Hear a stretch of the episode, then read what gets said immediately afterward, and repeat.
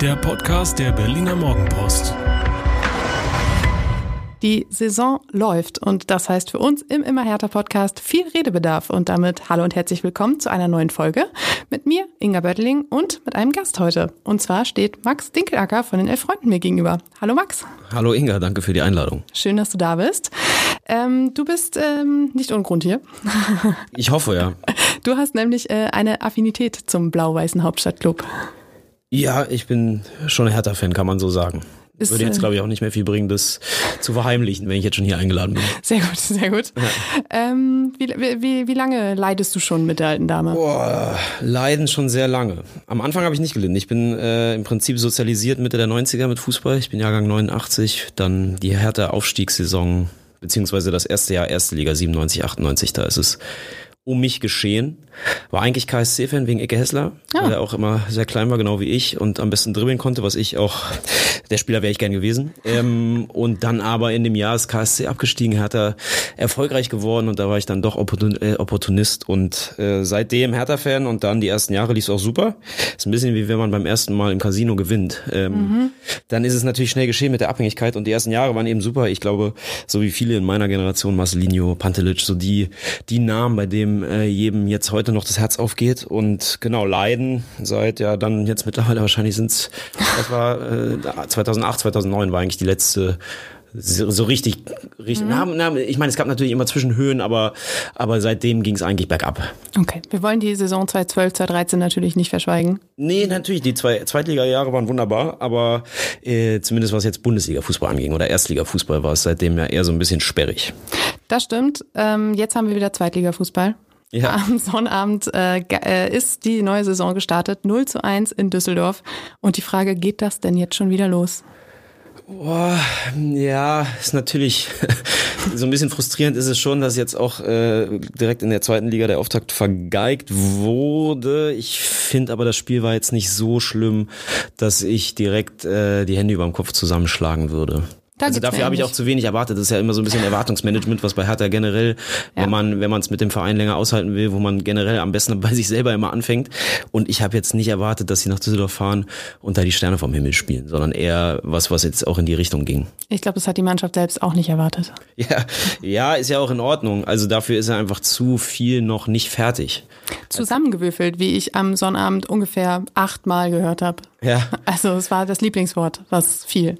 Ja, also ich meine, einerseits hat's ja oder hatte die Mannschaft ja schon durchaus bestimmte Punkte, die wahrscheinlich auch in der Saison so bleiben werden. Ich würde mal sagen, Innenverteidigung, wenn da jetzt nicht noch Kämpf geht, ist wahrscheinlich die Innenverteidigung, die größtenteils spielen wird. Äh, die Außenbahn mit Rese, im Zentrum Richter, mal gucken, ob er da bleibt, aber zumindest, dass die beiden so die Fixpunkte in der Offensive sind. Ähm, Außenverteidiger fand ich hätte, wenn sich jetzt Zilfurg nicht verletzt hätte, durchaus auch äh, im Prinzip die ganze Viererkette könnte könnte das sein, was wir die ganze Saison übersehen. Also viel ist ist schon da gewesen, aber ähm, es fehlen eben noch ein, zwei Leute in allererster Linie natürlich im, im Mittelfeld, also im Zentrum. Das hat man ja auch, finde ich, sehr, sehr deutlich gesehen, dass da einfach es an fußballerischer Qualität noch fehlt, die dazu Ja, kommen muss, zwangsläufig so. Auch einfach ein personelles Vakuum. Also das ist ja wirklich fast nichts. Ja, ich weiß auch nicht, ob es das überhaupt schon jemals gab, dass eine Mannschaft einfach wirklich komplett ohne gelernten zentralen Mittelfeldspieler in die Saison gegangen ist. Ich meine, es gibt noch im Kader offiziell Serda, aber der mit dem wird ja nicht mehr geplant. Aber ansonsten, äh, ja, zwei gelernte Innenverteidiger. Ja. Das hat man dann auch irgendwie gesehen. Da kann man den beiden ja jetzt gar nicht großen Vorwurf machen. Aber ähm, ja, gerade Ball mit oder oder oder mit Ball am Fuß sind es halt einfach keine keine gelernten Sechser und das sieht man dann. Ja, absolut. Du bist schon mittendrin in der blau-weißen Bestandsaufnahme, die wir heute ähm, äh, vornehmen werden. Und ja, äh, wir sorry, werden. ich wollte nicht zu viel vorgreifen. Alles gut, alles gut. Ja. Ähm, werden äh, auf jeden Fall einen Blick auf den Kader werfen, dessen Schwachstellen ja auch wirklich deutlich wurden äh, im Spiel. Und ähm, du hast ja auch gerade schon angesprochen. Ähm, erstmal war es ja so, dass man nach 63 Tagen Sommerpause und 10 Jahren Abstinenz wieder zurück war in der zweiten Liga. Äh, 4000 Gästefans waren dabei. Das Ja. zeigt ja auch so ein bisschen so die Euphorie rund um den Club, oder? Ja, total. Ähm, ich nehme es auch in meinem Umfeld wahr, dass sich eigentlich die Stimmung rund um Hertha immer mehr gelöst hat von dem, was, was so sportlich passiert. Aber ähm, ich fand die Sommerpause auch, es kam mir sehr kurz vor. Ja, mir auch. es kam mir wirklich kurz vor, äh, aber gleichzeitig hatte ich dann, ich habe in der Kneipe geguckt und als dann losging, habe ich dann schon gemerkt, oh, irgendwie auch cool. Also Lust hatte ich dann doch auch wieder und ich freue mich auch auf Freitag. Äh, so dumm ist man dann am Ende ja doch. Ich freue mich auch zum ersten Mal wieder ins Stadion zu gehen. Äh, insofern kann ich das auf jeden Fall unterschreiben und äh, dass die Euphorie ist irgendwie trotzdem da. Mhm. Das habe ich auch total so wahrgenommen, auch rund um den, äh, rund um die Vorberichterstattung auch einfach. Die Saisoneröffnung war ja auch schon, haben wir letzte Woche auch hier schon drüber gesprochen. Ähm, über das Heimspiel am Freitag werden wir nachher auch noch reden. Da ist nämlich, gibt's nämlich einen ganz interessanten Fakt. Oh. Ähm, und tja, aber erstmal ging es jetzt mit zum dritten Mal in Folge mit einer Niederlage los. Ähm, letzte Saison war es Sandro Schwarz mit dem 1 zu 3, glaube ich, war es am Ende gegen Union. Das ah, ja, war ja das Derby jeden, am ersten Das war auf jeden Spieltag. Fall deutlich ernüchternder. Das ist doch schon mal gut, äh, eine, ein gute, eine gute äh, ja. Erkenntnis. Ja. Und ich glaube, davor das Jahr war es ähm, eine Niederlage gegen Köln. Mit Paul Dada ja auch an der Seitenlinie. Ich glaube, es war ein 1 zu 3 auch. Ah ähm, ja, stimmt. Ich glaube, da hat Florian Keins ja. mal wieder brilliert. Richtig. Wie er es so gerne macht gegen uns. Ja. Richtig. Aber Hertha ist in ganz guter Gesellschaft, denn beide Absteiger sind mit einer Niederlage gestartet. Auch Schalke konnte sich ähm, beim 3 zu 5 gegen den HSV nicht so ganz mit Ruhm bekleckern. Ja, ist immer schön, wenn man sich an sowas hochziehen kann. Oder? Ja, total. Ich finde auch. Ich finde auch. Und auch und bei denen muss man ja sagen, also das, was ich so mitbekommen habe, wiederum von von Schalke-Fans, die waren glaube ich, tatsächlich ein bisschen frustrierter, dadurch, dass es, auch wenn es am Ende 5-3 und spektakulär und irgendwie eng, kurz vor Schluss erst die Tore, aber die waren, das war ein bisschen besorgniserregender, glaube ich, der Auftritt, einfach weil es defensiv so irre schwach war. Ja, und am Wochenende folgte dann ja auch direkt das Aus vom, ich glaube, Vorstandsvorsitzenden oder was es war. Also da ist ja auch sofort wieder Unruhe drin gewesen. Da ging es bei Hertha ein bisschen ruhiger zu. Ja. Ausnahmsweise mal. Ja. Ähm, aber du hast es vorhin schon gesagt, das Spiel war ja gar nicht so schlecht, wie es jetzt im Endeffekt aussah. Düsseldorf hat nämlich die ja, eigentlich wirklich erste richtige Chance genutzt. Ich saß auf der Pressetribüne, das äh, Ding murmelte rein und wir guckten uns alle an. Das war erste Chance, oder? Also ich hatte wirklich keine vorher gezählt und ähm, das zeigt ja auch, dass es zumindest defensiv ordentlich passt. Ja, total. Es ist halt ärgerlich, dass genau diese eine Chance dann reicht. Ähm, und ich glaube auch, ich habe vorher keine, ich habe überhaupt keinen Torschuss im, im, Kopf. Nee, ich auch nicht. Es war auf jeden Fall die allererste echte Torchance und selbst die ist ja in erster Linie eine Torchance, weil Skinsack sehr gut macht. Ja. Also acht von zehn Zweitligastürmern setzen den halt wahrscheinlich eher nicht genau in die Lücke ins, ins lange Eck. Ja, das ist richtig. Olli Christensen, der im Tor stand, ähm, hat sich äh, strecken können, wie er wollte. Da war nicht viel drin. Ansonsten aber ein sehr souveräner Auftakt auch von, äh, Auftritt auch von ihm, wie ich fand. Ähm, ich glaube, Hertha würde es gut tun, wenn er bleiben würde. Ja, hat sich ja auch jetzt, glaube ich, durch die Personalie Gersbeck sehr, sehr viel verschoben nochmal. Und er hat ja auch eigentlich relativ klar gesagt, dass er jetzt keine keine Hummeln im Hintern hat, ne? Also dass er eigentlich kein Problem damit hätte zu bleiben. Und ich fände auch, es wäre ein Zeichen, dass man jetzt nicht, nicht komplett alles an Tafelsilber verscherbeln muss. Er ist ja auch sowas wie so eine Identifikationsfigur geworden, relativ schnell auch, wie ich fand. Ja, es ist witzig, weil ich habe ein Foto von ihm auf einer Tasse. Na, siehst du. also ich, nicht, dass ich das häufiger machen würde, aber ich war, ich war kürzlich in Elternzeit und dann war ich äh, mit meinem Nachwuchs mal beim Training aus Spaß und dachte, ein Foto müssen wir machen. Und da hat er den Kleinen auf dem Arm. Ach, schön. Ja, ja der ist auch, also er ist nahbar, er, er ist gemacht. nett. Ja, das glaube ich sofort. Ja. Und äh, er hat auch am Sonntag, äh, am Samstag bei, vor dem Spiel, er ist losgegangen zu den beiden Toren, hat sich das alles angeguckt, wie der Boden beschaffen ist und so, ist dabei noch in die Kurve, hat eben Hallo gesagt und so. Und das zeigt ja ja auch einfach, da ist einer irgendwie angekommen bei seinem Verein und ähm, da wird es, glaube ich, allen Seiten wehtun, wenn er sich doch wieder verabschieden müsste. Ja, zumal dadurch, dass Gersbeck jetzt äh, ja ganz offensichtlich nicht mehr spielen wird, ähm, würde sich ja auch sofort die Frage stellen, wer macht's denn dann? Also Tja, hätte man ernst? ihn vor zwei, drei Wochen verkauft, dann wäre klar gewesen, okay, genau für den Fall hat man Gersbeck wahrscheinlich geholt. Ein sehr, sehr, sehr solider Zweitliga-Keeper, der dann die nächsten Jahre vielleicht auch äh, irgendwie einfach diese Position bekleiden wird. Jetzt wäre wäre es dann schon, also wäre schon sehr risikoreich, dann so einen ganz jungen reinzustellen. Ähm, gleichzeitig fehlt natürlich auch trotzdem würde das Geld fehlen, einen gestandenen Keeper zu holen, der sofort weiterhilft. Also da würde man jetzt plötzlich wieder einfach eine Baustelle aufmachen. Ja, absolut. Und äh, deshalb machen wir lieber jetzt hinter den Torwart einen Haken und sagen, ja, schön, wenn dass ich er da entscheiden ist. würde, würde ich sagen, okay, der, der bleibt. Ich glaube, Benjamin Weber geht's ähnlich. Ja.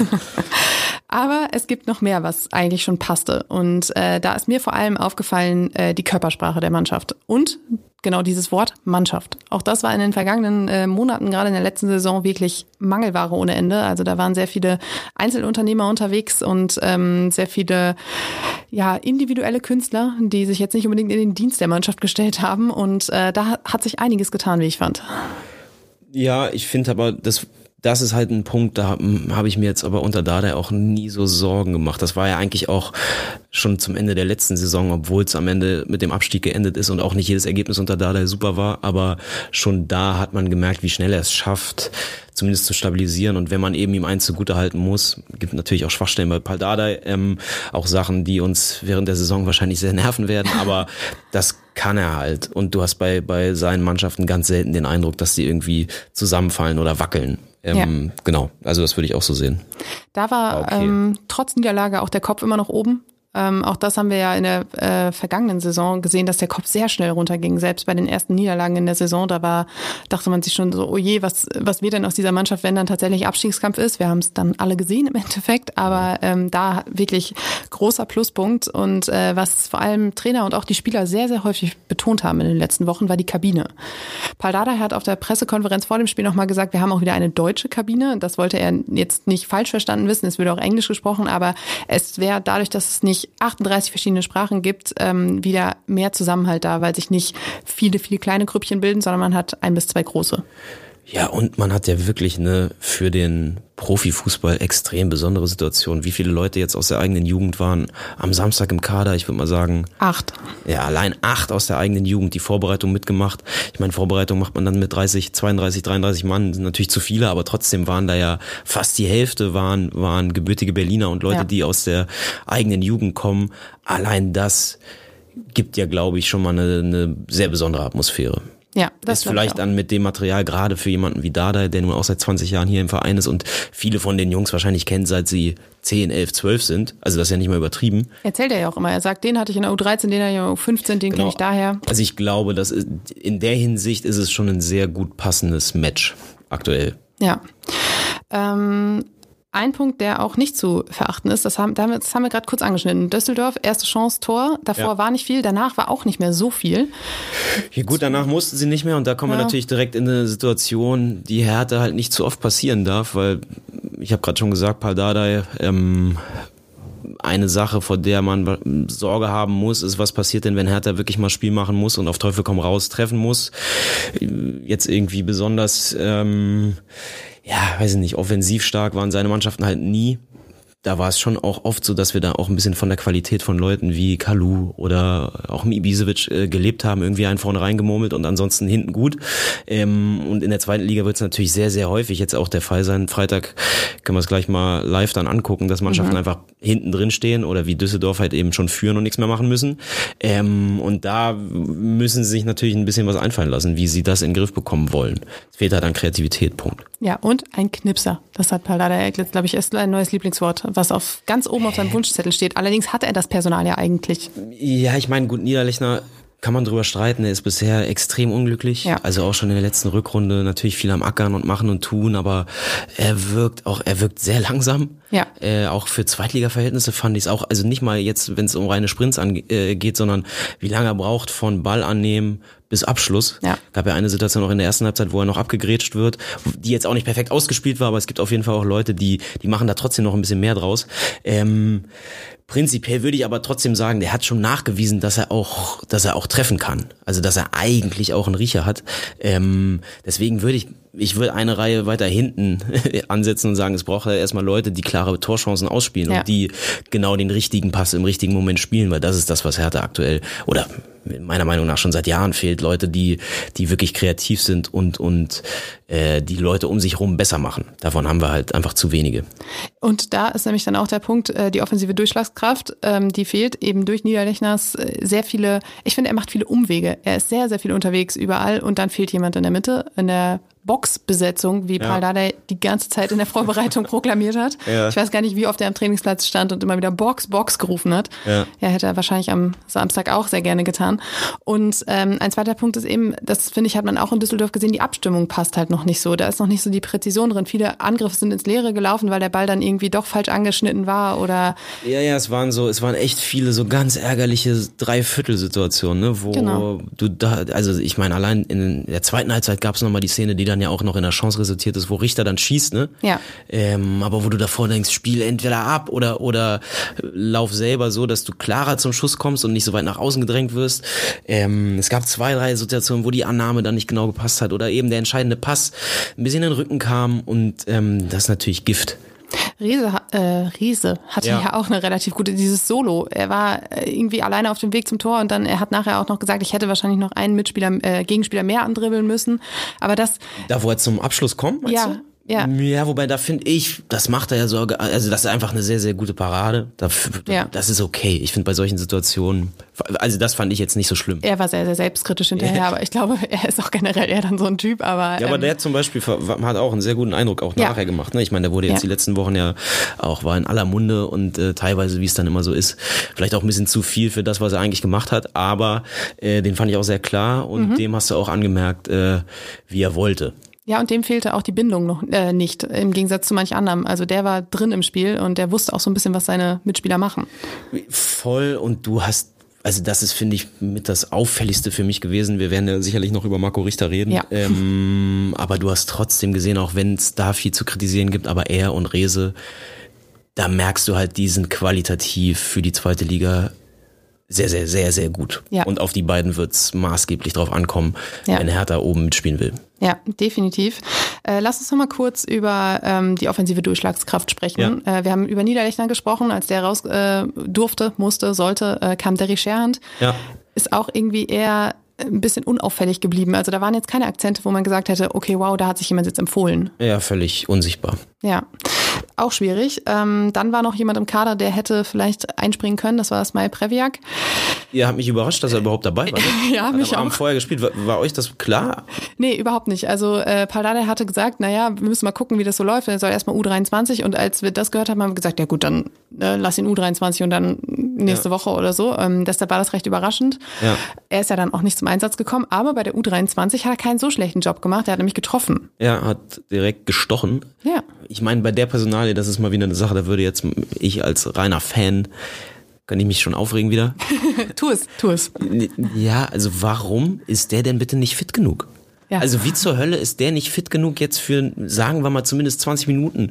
Äh, der hat vor kurzem, vor gar nicht so langer Zeit war der noch bei der Nationalmannschaft dabei. Der ist seit, äh, korrigier mich, aber der ist ja locker seit zweieinhalb, drei Wochen im Verein, oder? Ähm, seit zwei Wochen jetzt. Also ich meine, wie kann der denn körperlich nicht in der Lage sein, zumindest eine Viertelstunde, 20 Minuten Zweitligafußball zu spielen? Ich verstehe es nicht. Abgesehen davon, ich meine, wir sehen es bei Marvin Plattenhardt äh, sehr fleißig bei Instagram. Also es ist doch dann auch der Job eines ähm, Spielers, sich, wenn er keinen Verein hat, fit zu halten. Selbst wenn er nicht weiß, wo die Reise hingeht. Also du solltest doch eigentlich in einem Zustand sein, in dem dich dann ein Verein auch gerne nimmt, weil du direkt helfen kannst. Ja, total. Und ich meine, das ist jetzt was, da kann ich jetzt gar nicht so sehr auf Hertha selber raufhauen. Das ist nur was, was ich wiederum anderen Zeitungen entnommen habe. Aber dass auch deswegen Dorsun wohl immer noch so aktuell sei, weil der als Soforthilfe Ja. wohl eher angesehen wird, wo ich mich frage, wie, das ergibt doch überhaupt keinen Sinn. Du hast einen Stürmer, der jetzt seit zwei, drei Wochen dabei ist. Und äh, aber weil der noch nicht fit genug ist, soll jetzt jemand anders kommen, weil der kann schneller helfen. Also der noch irgendwie keine einzige Einheit mit der Mannschaft gemacht hat, wann auch immer er dann kommen wird. Ähm, also passt für mich irgendwie alles nicht zusammen, unabhängig davon, dass Dorsun für die zweite Liga natürlich äh, qualitativ, der würde auch auf lange Sicht, also Ja. meiner Meinung nach, natürlich helfen. Ja.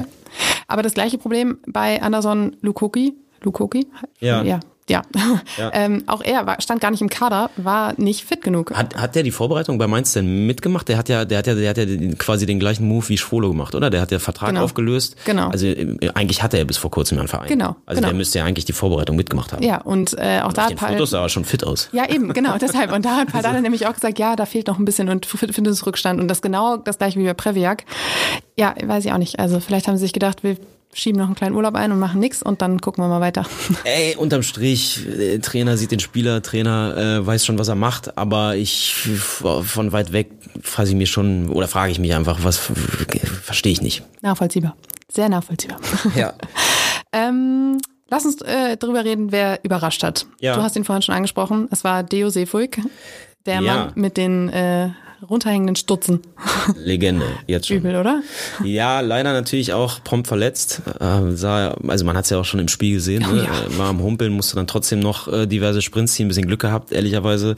Ich Ja. habe die Szene gar nicht nochmal gesehen, aber hätte auch Notbremse rot sein können, wenn ich es richtig in Erinnerung habe. Ja, es war, glaube ich, Er so ein trifft bisschen. ihn schon halt, Er ne? trifft ihn, aber es war nicht so klar, dass man hätte sagen können, okay, krass rot, deshalb. Voll, aber wenn der Schiedsrichter im ersten Moment pfeift, dann Ja. ist er halt weg. Ja, dann genau. ist es auch zu, dann ist es auch zu wenig kein Foul, als dass es zurückgenommen worden wäre. Aber ich Vielleicht war meine es ein nur, bisschen Mitleid dabei, so nach dem Motto, jetzt hat er sich gequält, obwohl er eigentlich schon nicht mehr kann. Ja, und die, allein die Art, wie er sich, und bei dem ist Ja. es ja überhaupt nicht mal bildlich gesprochen, sondern wie er sich in die Zweikämpfe reinwirft, das war ja nicht die erste Aktion, wo er eigentlich tempomäßig Probleme hat, beziehungsweise ein bisschen Rückstand hat und sich richtig so reinarbeitet in seinen Gegner. Das macht schon Spaß zuzugucken. Ich bin jetzt normalerweise keiner, der so irren, irre Freude an Defensivarbeit oder Spielern hat, äh, aber bei dem, äh, ja, der, der, da wird einem irgendwie warm ums Herz. Es gab ja auch wirklich viele Momente, in denen man sich gefragt hat, was muss die Frage sein, damit Deo Seefolk die Antwort ist? Und mittlerweile ist es so, ja, ganz klar. Ja, gut, ich meine, mir reicht als Frage schon, wie können wir verhindern, dass Kenny spielt? Ja, gut. Äh, insofern, auch wenn Guter natürlich Punkt. offensiv Cefuig, er ist dynamisch, aber alles mit Ball am Fuß ist natürlich trotzdem ein Problem. Ja, hat man auch in der ersten Halbzeit gesehen. Er hatte ja direkt die erste Chance eigentlich. Das war, Ja, genau, hat er halt leider dann auf, auf links gelegt und dann, ähm, ja, sah nicht, von, sah nicht sonderlich fein aus, aber trotzdem, ich fand ihn sehr überzeugend. 31 Sprints, 10,3 Kilometer Laufdistanz, also auch wirklich gute Werte. Ich glaube, nur Marco Richter ist mehr gesprintet als er. Okay. Ähm, und er war auch wirklich, also man hat es auch bei den Fans und hinterher gelesen überall, also er hat sich da auch wirklich so, so ein bisschen so ins Herz gekämpft, würde ich fast sagen. Total. Ich meine, ich fand den äh, auch, wann immer er mal spielen durfte, es ging ja immer schon in die Richtung. Man hatte immer schon erahnen können, was ihn eigentlich stark machen könnte. Er hat halt oft dann nicht das richtige Timing gehabt. Dann, ich erinnere mich, äh, wann war es irgendwann, ist auch schon ewig her, aber noch, ich glaube in Leipzig oder sowas mal völlig dämlich vom Platz geflogen. Ja. Dann au- dauernd auch immer wieder verletzt gewesen. Ähm, aber so ein bisschen ein Gefühl dafür, was ihn auszeichnet, hatte man eigentlich von Anfang an, dadurch, dass es halt klar ist, er ist halt ein absolutes Kampfschwein. Ähm, und jetzt die Liga, ein bisschen mehr Platz, vielleicht ein bisschen mehr Zeit, auch mit Ball am Fuß, könnte einem wie ihm dann durchaus zugutekommen. Ich hoffe, ich meine, irgendwas Muskuläres ist es jetzt, der wird mal wieder ein, zwei, drei Wochen jetzt fehlen. Genau. Aber äh, das sah schon so aus, als könnte das eigentlich mal, als könnte das seine Saison werden. Ja, deshalb umso bitterer, dass er jetzt erstmal ausfällt. Muskelverletzung im Oberschenkel hieß es und es wundert mich ehrlich gesagt auch nicht. Der ist wirklich, er hat sich gequält, die Treppe runter in die Kabine Okay. und nachher noch wieder zurück hoch, weil er noch irgendwem sein Trikot bringen wollte. Da dachte ich auch so, okay, also vielleicht reicht jetzt auch mal mit der Bewegung. Der konnte sein Bein wirklich nicht mehr vernünftig bewegen und äh, da dachte man schon so, oha, das sieht ein bisschen mehr aus als nur ein Krampf oder eine verkrampfte Muskulatur und ähm, ja, jetzt mehrere Wochen Pause oder ein, zwei, drei, je nachdem mal gucken. Ja, je nachdem, was dann am Ende jetzt wirklich kaputt ist. Aber ähm, ich würde mich freuen. Ich meine, es war ja schon letzten, ich weiß nicht, war das letzten Sommer oder letzten Winter, wo er in der Vorbereitung bei Sandro Schwarz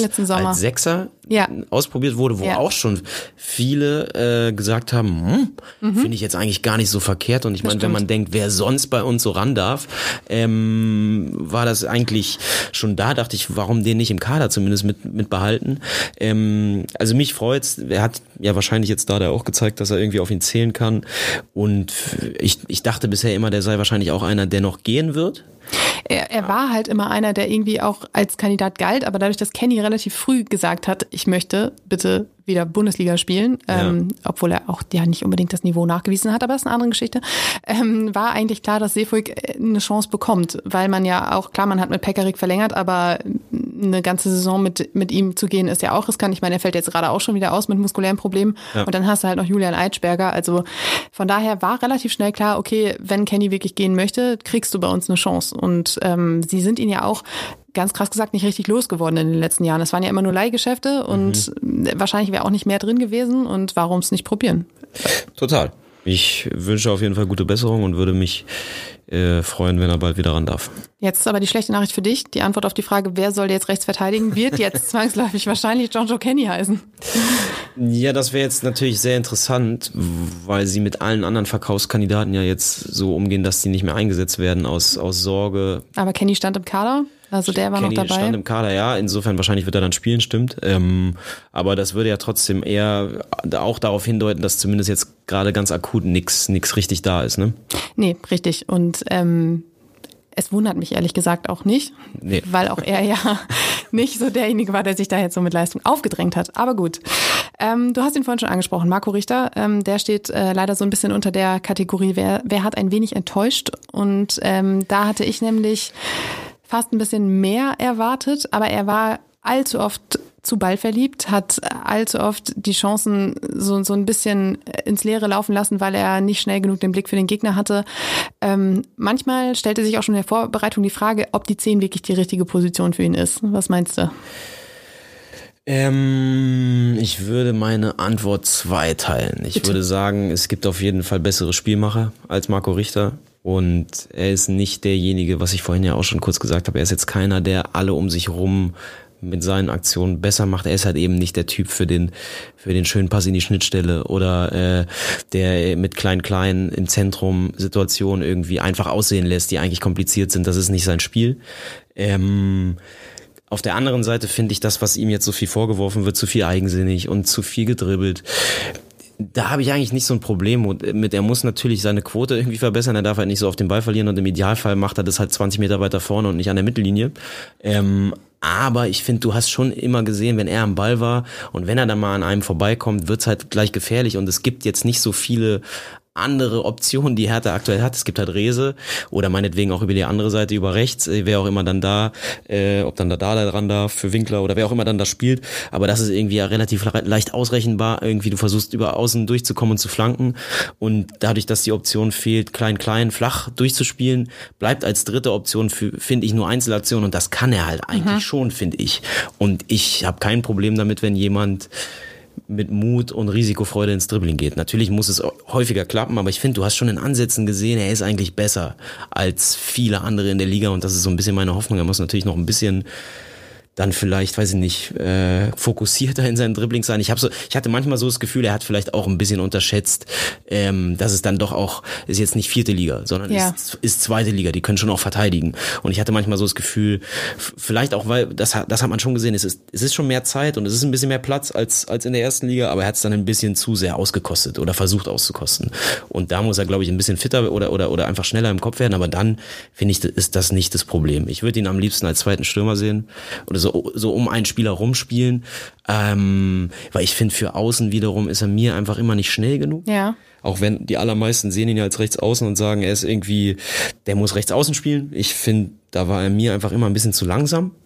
Ähm, ich würde ihn am liebsten irgendwie so um einen rumwuseln sehen. Ja. Und dann dahinter noch jemanden, der eben genau die Aufgaben übernimmt äh, von einem Spielmacher.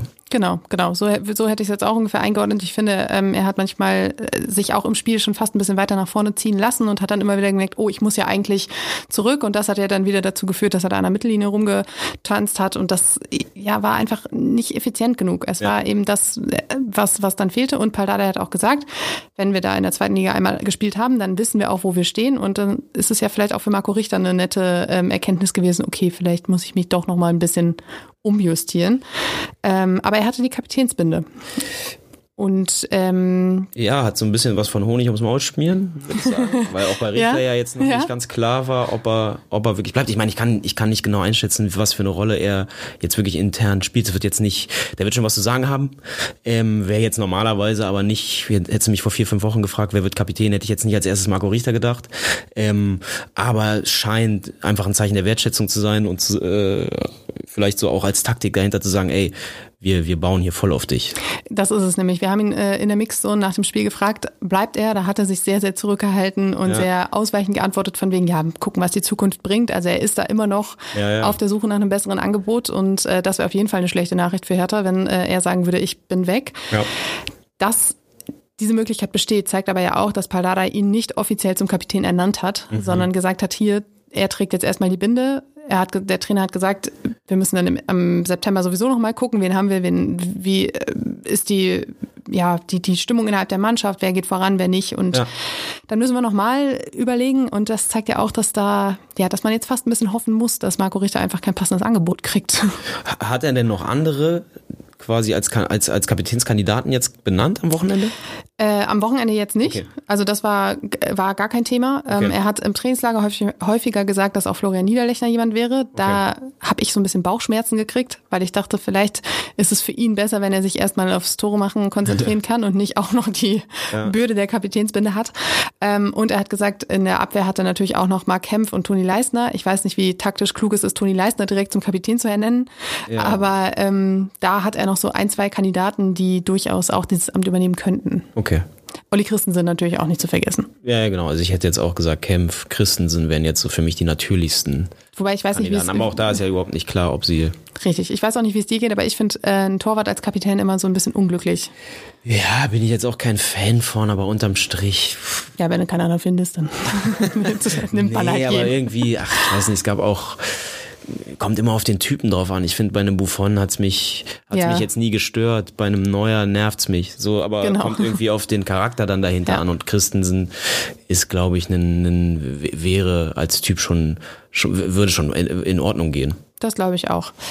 Ähm, tja, Wechsel nicht ausgeschlossen. Das äh, wird man also noch weiter ähm, beobachten müssen. Und ähm, dann lass uns noch mal kurz über den Berliner Weg sprechen. Ja. Hast, ja, yay! Ja. Dann äh, teil uns doch erstmal deine Einschätzung mit. Was hältst du denn davon? Ähm, ja, es war ja am Anfang immer gar nicht so genau klar, was heißt das eigentlich, ähm, wenn es bedeutet, viele Leute aus der eigenen Jugend hochzuziehen und äh, in die erste Mannschaft einzubauen, finde ich es cool. Solange es auch mal Leute sind, die woanders begehrt sind. also und sich trotzdem uns, für Hertha Es bringt uns jetzt nicht so viel, äh, zehn Regionalligaspieler hochzuziehen, die normalerweise nie zweite Liga spielen mhm. würden.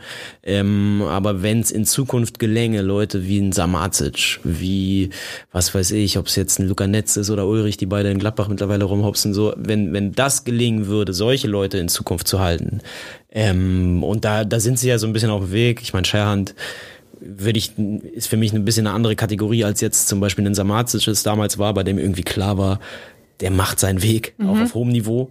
Dafür ist er irgendwie zu gut.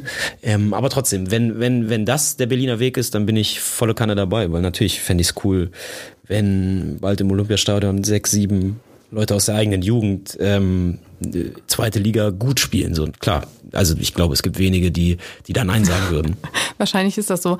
Äh, drei Eigenwechsel standen in der Startelf, sechs insgesamt äh, im Einsatz und acht im Kader.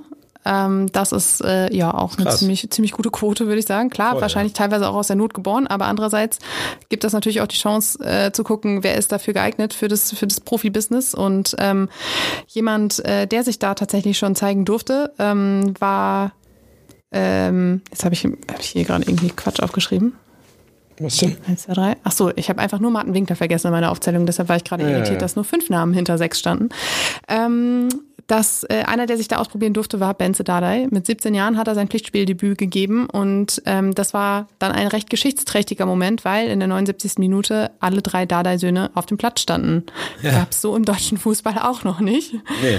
Äh, wahrscheinlich auch im internationalen Fußball mit dem Trainer an der Seitenlinie. Ich, ich glaube wirklich nicht, nee. Also ich habe es jetzt auf diversen irgendwelchen Twitter-Accounts, auch internationalen ähm, Twitter-Accounts gesehen. Insofern spricht es für mich dafür, dass es das jetzt auch nicht in anderen Ländern Me schon mal gab. Es wurde intensivst, glaube ich, in allen möglichen Archiven geforstet, aber es, es wurde nichts ja. gefunden. Also es ist ja. Ich freue mich immer, dass ich nicht der bin, der sowas rausfindet. Ja, ich dachte, das ist äh, ich. Das schon mal in der zweiten schwedischen Liga einen ähnlichen Fall gab. Ja, genau, genau. Ja. Ich habe auch immer mal so ein bisschen geguckt und dachte mir dann irgendwann so, okay, ich habe jetzt nicht den ganzen Tag Zeit, hier ähm, alle Länder zu durchforsten.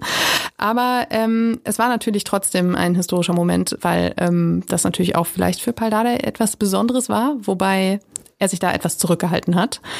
Ähm, ich habe ihn nachher auf der Pressekonferenz danach gefragt, habe gesagt, drei Dada ist gemeinsam auf dem Platz, besonderer geschichtsträchtiger Moment, wie sich für ihn angefühlt hat. Und Paul Dada hat sich berufen gefühlt, sehr viel zu verteidigen. Ähm, hat, glaube ich, generell das Gefühl, dass er in den letzten Tagen, seit Palko Dada dann noch gewechselt ist, auch immer so, äh, dass da sehr viele Vorwürfe im Raum stehen. Er würde seine Spieler oder seine Söhne irgendwie zu Hertha lotsen und die wären gar nicht so gut, dass sie spielen dürften. Und da versucht er seit Tagen zu sagen, sie wären nicht hier, wenn sie nicht qualitativ auf dem Niveau wären. Und Benny Weber hat das als Sportdirektor gemacht und ähm, die sind hier ausgebildet worden. Und mir tut er manchmal fast schon ein bisschen leid, dass er sich bemüßigt fühlt, immer wieder zu sagen, hier wird keine Vetternwirtschaft betrieben. Ja, ich meine, irgendwo verstehe ich es schon, weil ich glaube, jetzt gerade für, für die für die Söhne gäbe es oder gibt es wahrscheinlich nichts Schlimmeres, als wenn Leute überhaupt einen Trainer so und deswegen da. Ja. Ähm, andererseits, ey, wenn drei deiner Söhne im Profikader sind und man muss nun mal auch sagen, in allererster Linie Palko hat jetzt bisher nur noch nicht äh, nachgewiesen, dass er im deutschen Profibereich ähm, da irgendwie wirklich bestehen kann. Insofern da muss man halt auch ein bisschen damit rechnen, dass da zumindest mal Scherze gemacht werden. Ich habe nicht das Gefühl, dass da jetzt viele seriöse Vorwürfe kamen.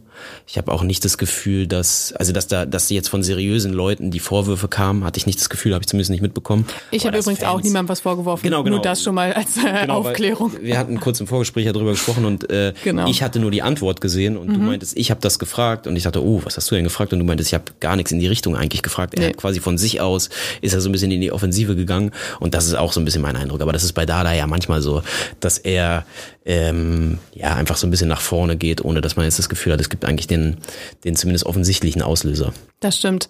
Und ich meine, Benze Dada hat gute zehn Minuten gespielt, sah auch ganz gut aus. Man sah natürlich immer noch mal wieder ein paar Unsicherheiten und sowas, aber es ist halt jetzt plötzlich das Profigeschäft. Der Junge ist 17. Ich finde, körperlich hat er auch noch ein bisschen nachzuholen, aufzuholen. Also so Voll. gegen so einen Abräumer im Mittelfeld sieht er dann halt schnell mal ein bisschen, ähm, ja, schlecht aus, aber auch das ist ja okay, weil solche Erkenntnisse musst du ja sammeln, um dich weiterzuentwickeln. Total. Und ich habe auch überhaupt kein Problem damit, wenn da irgendwie 17-Jährige reingeworfen werden, wenn der Trainer das Gefühl hat, das, das schaffen die. Ähm, das Einzige, ich war bei Palko jetzt bei der Verpflichtung schon skeptisch, bin ich immer noch. Ich finde, der körperlich hat er einen Riesenschritt gemacht. Ich meine, die sahen sich, also Palko sah vor ein paar Jahren ebenso aus, wie jetzt Benzer aussieht. Ja. Also war er relativ schmal ja. einfach. Der hat auf jeden Fall körperlich einen krassen Schritt gemacht Richtung Profifußball.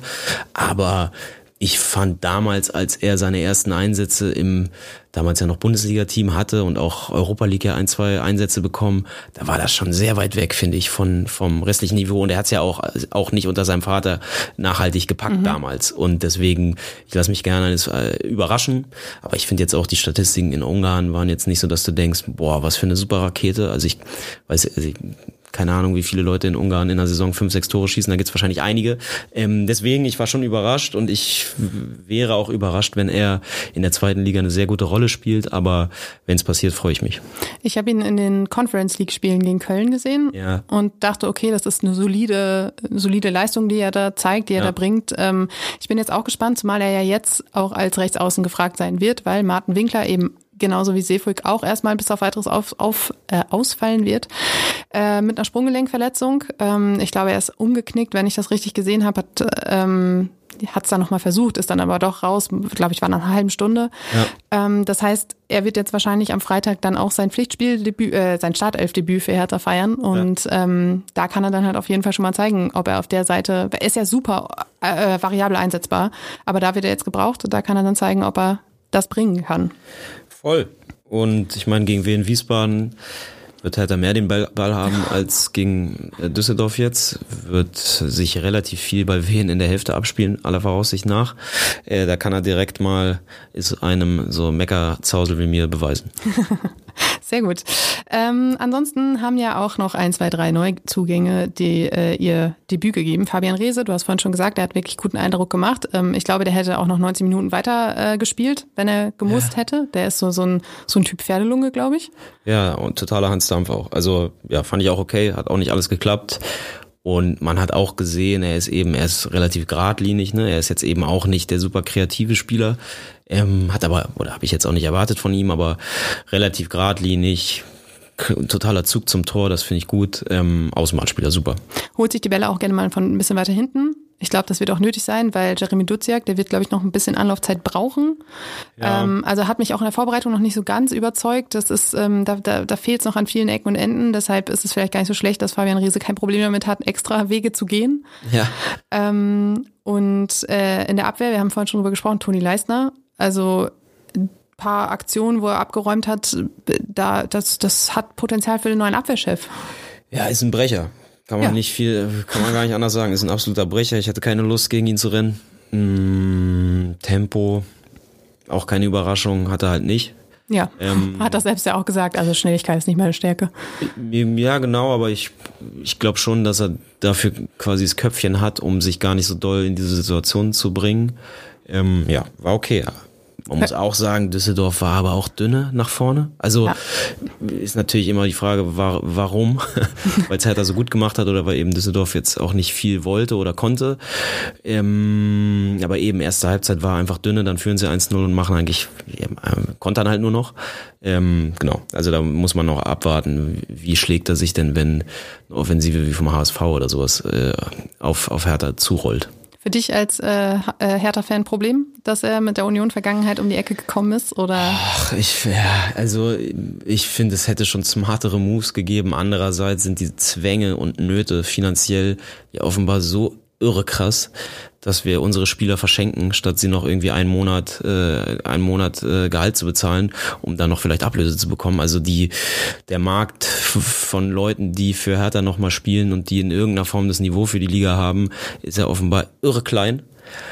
Und dann denke ich mir, Fußball ist, es geht so schnell. Lass den jetzt mal zehn Wochen ordentlich spielen, zwei, drei Aktionen drin haben, die auch auf Social Media gut aussehen, ähm, dann dreht sich der Wind schon auch flott. Ich fand es auch überraschend. Ich finde, ja, hätte schon Leute gegeben, die irgendwie glaubwürdiger hier, hier ankommen und sagen, ich, ich tue alles, aber andererseits, also bei mir fängt er schon auch irgendwo bei Null an. Mhm. Also im Endeffekt, was hat er gemacht, außer zu sagen, äh, Berlin ist rot-weiß, äh, da war er halt Unionsspieler, gut. Ähm, also der hat jetzt ja nicht irgendwie härter beleidigt. Oder? Es ist halt auch vier Jahre her, dass er da gespielt hat. Das ist ja fünf, vier. Ja, ja, fünf, ist schon fünf. eine ganze Weile her, ja. genau. Und ähm, ja.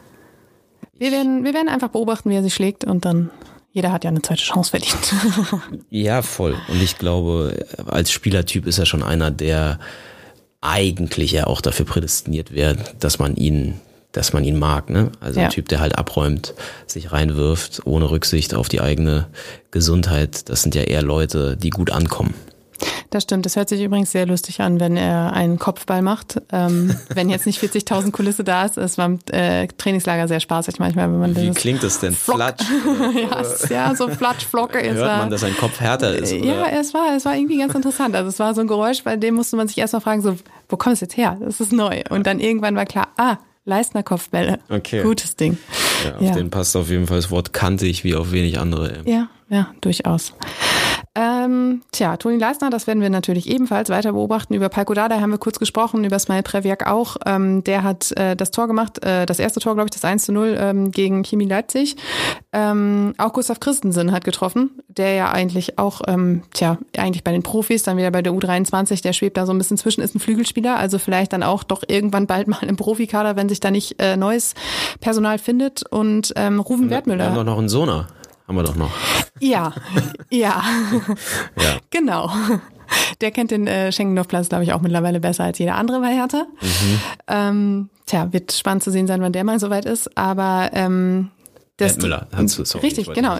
Alles gut. Das äh, dritte Tor ähm, ja. der U23 hat Rufen Wertmüller getroffen, äh, geschossen. Nach seinem Kreuzbandriss auch wieder zurück. Ist ja eigentlich auch keine so schlechte Nachricht. Ja, total. Freut mich auch sehr. Der hatte bei euch ja auch eine schöne, schöne Kolumne, ne? Genau, der schreibt alle paar Wochen, Monate bei uns eine Kolumne. Sehr reflektierter ja. junger Kerl. Ist ja arschjung noch, der ist erst 20, 21, 22, ja. irgendwas in die ja. Richtung. Ähm, ja, erstaunlicher Typ. Ich würde mich natürlich nicht nur deshalb freuen, ähm, wenn er vielleicht auch mal seine Chance eins, eins oben drüber bekommt. Aber für den ist, glaube ich, jetzt erst erstmal wichtig, dass er überhaupt spielt, ähm, einfach wieder reinkommt und da ist so ein Tor natürlich hilfreich. Stürmer werden sicherlich gerne genommen, wenn wir Paldada lauschen, ähm, denn es, äh, das haben wir vorhin noch ähm, vergessen, beziehungsweise ich habe es geskippt, das Thema. Ähm, Wilfried Kanga gibt's ja eigentlich auch noch und äh, der ähm, stand gar nicht im Kader ja. und wie die Bild jetzt am äh, Montag berichtete, soll er vorgesprochen haben bei ähm, Sportdirektor Benjamin, Benjamin Weber und gesagt haben, er hätte mentale Probleme, deshalb könne er nicht spielen. Ähm, das ist natürlich erstmal per se was, was man im Fußball ernst nehmen sollte, wenn es tatsächlich so ist. Es wird allerdings auch gemutmaßt, dass er eigentlich keinen Bock mehr hat und weg will bei Hertha. Das ist so eine, so eine Gemengelage, ist natürlich auch schwierig jetzt. Ähm, er strahlte nie so den ganz großen Eifer aus. Ich weiß nicht, wie es bei dir angekommen ist, aber angekommen ist er eigentlich nie. Nee, null. Also alles, was jetzt die Sache angeht, kann ich wirklich überhaupt nichts zu sagen. Wenn es ihm schlecht geht, tut's mir leid. Wenn er sich äh, hier rausschummeln will, ist er ein Penner. Aber ähm, also kann ich nichts zu sagen. Äh, fußballerisch fand ich ihn unterirdisch in seinem ersten Jahr. Muss man, also fand ja. ich ihn wirklich sehr, sehr, sehr, sehr schwach. Habe auch nie den Glauben daran gehabt, dass er jetzt plötzlich in der zweiten Liga explodieren würde. Also fehlte mir jeglicher Anlass, das zu glauben. Äh, ja, Stand jetzt sind wir, glaube ich, an einem Punkt, wo es für alle das Beste wäre, wenn er, wenn er irgendwie, wenn er einen neuen Verein findet. Aber es ist halt auch die Frage, auf welcher Grundlage Vereine ihn dann nehmen möchten. Ja, du, mich überrascht gar nichts. Verschenken, wir zahlen drauf, keine Ahnung. Ich, ich glaube nicht, dass er im September noch hier ist. Nehmt Kanga und doch hier Kenny kriegte noch gratis dazu. Umsonst, ja. So. Ja, du hast es vorhin schon gesagt, die Sparzwänge sind halt wirklich ähm, exorbitant. Es sollen 20 Millionen Transferüberschuss mindestens generiert werden. Das ist natürlich auch gar nicht so einfach. Vieles, Das ist schwierig, wenn man seine Spieler verschenkt. Ja. ja, durchaus. Vieles steht und fällt auch mit dem Verkauf von Dodi Luke Bacchio, weil äh, wenn da ein paar Millionen reinkommen, dann kann man vielleicht auch nochmal wieder was investieren, in Diego Demme zum Beispiel, ähm, der ja auch gut in den Kader passen würde, wenn wir uns die Baustellen so angucken. Ja. Aber ähm, das ist, ist ich habe es, glaube ich, heute irgendwo gelesen, ähm, den Job, den Benny Weber da gerade machen muss, den will, glaube ich, wirklich gar keiner haben, weil dieser Kader auch am unfertigsten ist im Vergleich zum Rest der zweiten Liga und ähm, sich das auch in dieser Woche jetzt erstmal nicht ändern wird. Ja, ist wahrscheinlich so ein bisschen wie wenn man das Verkehrsministerium von einem CSU-Minister übernimmt. So einfach Ja. alles so, boah, war das ganze Geld ist weg, hä? Ähm, ja, Aber nichts nichts passiert. Ich glaube, es ist ein extrem schwieriger Job. Ich glaube, es ist natürlich dadurch auch noch mal schwieriger, dass er halt zum allerersten Mal diesen Job macht. Es, ich meine, es gibt natürlich Sportdirektoren, die vielleicht schon noch ein anderes Netzwerk haben in Richtung Berater, in Richtung Vereine. Das gehört zur Wahrheit für mich dazu. Ähm, aber klar, äh, ich beneide ihn überhaupt nicht und ähm, äh, von außen ist es immer leicht, leicht gesagt und leicht draufgehauen. Aber für mich, also ich, ich war an einem Punkt, wo ich wirklich verzweifelt war bei Toussaint, dass der für so wenig Geld gewechselt ist. Ähm, ich verstehe, dass man, dass jeder Spieler, der von der Gehaltsliste weg ist, wichtig ist erstmal fürs Fortbestehen von diesem Verein. Aber ich finde, jetzt sind wir an einem Punkt, jetzt haben wir Toussaint nicht verschenkt, aber fast verschenkt. Ein Gang kam, den man eigentlich hätte halten müssen fürs Gefühl her oder den sie sicherlich auch gerne gehalten hätten, für einen Preis abgegeben, der sicherlich in Ordnung ist, aber hätte man ein bisschen härter verhandelt, wäre da bestimmt mehr drin gewesen, aber auch da brauchte man halt so schnell wahrscheinlich das Geld, dass man irgendwann gesagt hat, okay, Deal. Aber jetzt ist man, finde ich, an einem Punkt, wo man keine Ahnung, aber so viel Geld jetzt gespart oder eingenommen hat, dass man zumindest bei Dodi Bacchio jetzt nicht nachgeben darf. Der muss, also wenn ich jetzt morgen lese, der geht für dreieinhalb Millionen nach Freiburg oder sowas, dann drehe ich durch. Piontek äh, ja auch für Ja, äh, also- nichts. Auch da, ich verstehe, der hat jetzt nicht unbedingt Werbung für sich gemacht, aber wenn ich dann so außenrum sehe, was für Spieler für welche Summen wechseln, natürlich ist es immer doof, sich mit anderen zu vergleichen und jede Situation ist ein bisschen anders, aber trotzdem, also, dass da nicht mal irgendeinen, also, dass man, dass es keinen polnischen Erstligisten gibt, der 500.000 hinlegt. So, Ja. ich, das, Klar, natürlich muss man sehen, wo will er hin und was hat der noch so vor und das ist natürlich unser Hauptproblem, dass es für die Leute anscheinend ja auch eine Option wäre zu sagen, ich setze mich für fünf Millionen im Monat ein Jahr auf die Tribüne, klar, äh, aber trotzdem irgendwie so richtig zufrieden bin ich nicht. Das Problem ist ja eben auch, dass gefühlt eigentlich ganz Fußball-Europa auch um die Situation von Hertha BSC weiß und äh, weiß, du kriegst da irgendwie so Schnäppchen und dann nutzt man das halt eben aus. Es Aber auch das kann ich irgendwie nicht mehr so ganz hören, weil im Prinzip geht's seit vier Jahren so. Vor vier Jahren hieß es, ganz Europa weiß, dass Hertha jetzt plötzlich die Kohle hat und wir sind die Einzigen, die die absoluten Idiotenpreise zahlen, statt irgendwie hart zu bleiben. Jetzt heißt es, ganz Europa weiß, wir brauchen das Geld. Ich meine, wir sind nicht der einzige Absteiger und äh, wir sind auch nicht irgendwie der einzige Verein, der seine Spieler loswerden muss, weil sie zu viel verdienen. Und ja, ich weiß, jetzt, jetzt komme ich langsam, jetzt wird's polemisch. Ich Alles will, gut, alles ich will gut. Nicht, äh, ich will den Job nicht machen. Äh, und Benny Weber hat insgesamt meine Unterstützung. Ähm, der soll das, der soll das jetzt alles irgendwie regeln und äh, wird schon auch wieder bergauf gehen, aber trotzdem die Preise so richtig dolle nachvollziehen konnte ich es trotz der genannten Gründe bisher zumindest nicht. da geht's ja eben auch so wie einem Großteil aller, die diesen Verein beobachten. Ja. Ja, lasst uns noch mal ganz kurz vorausblicken und zwar auf Freitag. Erstes Heimspiel gegen Wien Wiesbaden, 18.30 Uhr im Olympiastadion. Was meinst du, wie viele kommen? Ähm. Also abgesehen von dir natürlich. Ja, ich komme äh, und ansonsten, ich würde jetzt schon mit einer mittleren 40er Zahl rechnen. Ja, ja, damit könnte ich mich. Also so äh, 45.000 hätte ich jetzt schon gesagt. Ich meine, die letzten Heimspiele waren ja alle deutlich voller. Jetzt muss man sehen, von Wehen kommt natürlich nicht, nicht wahnsinnig viel mit. die hatten am Wochenende bei ihrem ersten Heimspiel äh, 7000 Fans da. Also ich weiß nicht. Also ja, wahrscheinlich wird Wehen zusammen mit Elversberg so der Verein sein, der am allerwenigsten äh, Auswärtsfahrer ins Stadion mitbringt. Andererseits langes Wochenende in Berlin. Ähm, also ja, wenn es 45.000 sind, wäre es für Hertha, glaube ich, wäre es mal eine Ansage, weil das, Das wären ja 45.000 Hertha-Fans. Ich habe im Vorfeld sehr tief in den äh, Archiven gekramt und habe festgestellt, dass Hertha BSC und Wien Wiesbaden noch nie gegeneinander gespielt haben. Tatsache. Noch nie. Also es kann, es kann natürlich sein, dass es mal irgendwann in der Vorbereitung irgend so ein winziges kleines Testspiel gab, aber das taucht auch nirgendwo auf. Aber seit wann gibt's Wien Wiesbaden als Wien Wiesbaden? Ja, gute Frage. Ich glaube, die, dass der Verein wirklich Wien Wiesbaden ist, ist noch, vielleicht äh, setze ich mich jetzt auch total in die Nässe, aber ich glaube, das ist noch gar nicht so ewig, also vielleicht 15, 20 Jahre oder so. Ja, siehst du. Ähm, jedenfalls kommt's zur Premiere mit äh, Trainer Markus Kauczynski, der ist ja auch kein Unbekannter. Ja. Ähm, und zum Auftakt gab's ein 1 zu 1 gegen den ersten FC Magdeburg. Ähm, würde ich fast schon als, als Erfolg verbuchen äh, für, für den Aufsteiger aus der dritten Liga. Ja, voll, ich habe es nicht gesehen, aber wir waren zu zehn, glaube ich, ne? Und haben Richtig. kurz vor Schluss den Ausgleich geschafft. Insofern Richtig. auf jeden Fall eher In Unterzahl den, den Aus- Ausgleich. Also das war, Ja. es gab Gelb-Rot gegen Alexander Vuk- Vukotic. Der spielt also nicht mit. Brauchst du nicht merken, den Namen. Schade. So, und bevor wir jetzt ähm, diese äh, durchaus amüsante Folge beenden, habe ich zwei Fragen an dich. Oh, Die eine Frage, wie geht's aus am Freitagabend? Boah, ich sag jetzt einfach 3-1 Doppelpack Richter. Jawohl. Nach Dribbling einmal. Jawohl. Und dann sage ich, habe ich's, ich hab's doch gesagt. Sehr gut. Und ähm, dann darfst du uns auch noch sagen, wie äh, Herthas Saison verläuft, beziehungsweise wo Hertha am Ende steht. Boah, da um dann auch zu sagen, ich hab's doch gesagt. Nee, da mache ich den da, da, da muss ich erstmal den Kader von September kennen. Aber ja, also ich, ich glaube, es wäre vermessen, jetzt vom Aufstieg gerade zu reden. Okay, du kannst ja auch bei Dada bleiben und sagen, wenn ich äh, Weihnachten hier noch sitze und äh, ein einstelliger Tabellenplatz da ist, dann geht's, dann bin ich zufrieden. Also, äh, ach, das wären jetzt alles absolute Plattitüden. Ich glaube, alles ist möglich. Äh, wenn die jetzt Dämme holen und noch einen Torjäger und noch einen guten zentralen Mittelfeldspieler, Und dann, Serda bleibt. ja, was weiß ich, dann ist- sind natürlich genug Leute da, mit denen man auch einen Aufstieg schaffen kann. Ähm, wenn nur ein zentraler Mittelfeldspieler kommt und sich Rese übermorgen verletzt, dann kann es auch sein, dass Hertha im Herbst 14. ist. So wie jetzt.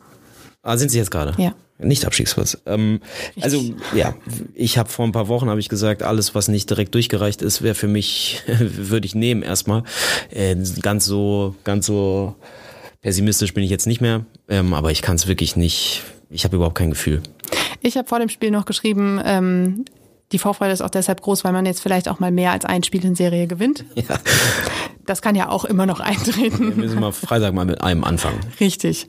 So machen wir das. Äh, Max, ich danke dir, dass du da warst. Das hat großen Spaß gemacht. Ja, danke für die Einladung. Sehr gern. Äh, ihr hört uns äh, wieder am 7. August nächste Woche, dann mit der Nachbesprechung des Spiels Wien Wiesbaden und natürlich einem Blick auf das Pokal-Erstrundenduell mit Jena. Und äh, tja, bis dahin, habt eine gute Woche, viel Spaß am Freitag im Stadion und ähm, tja, danke fürs Zuhören.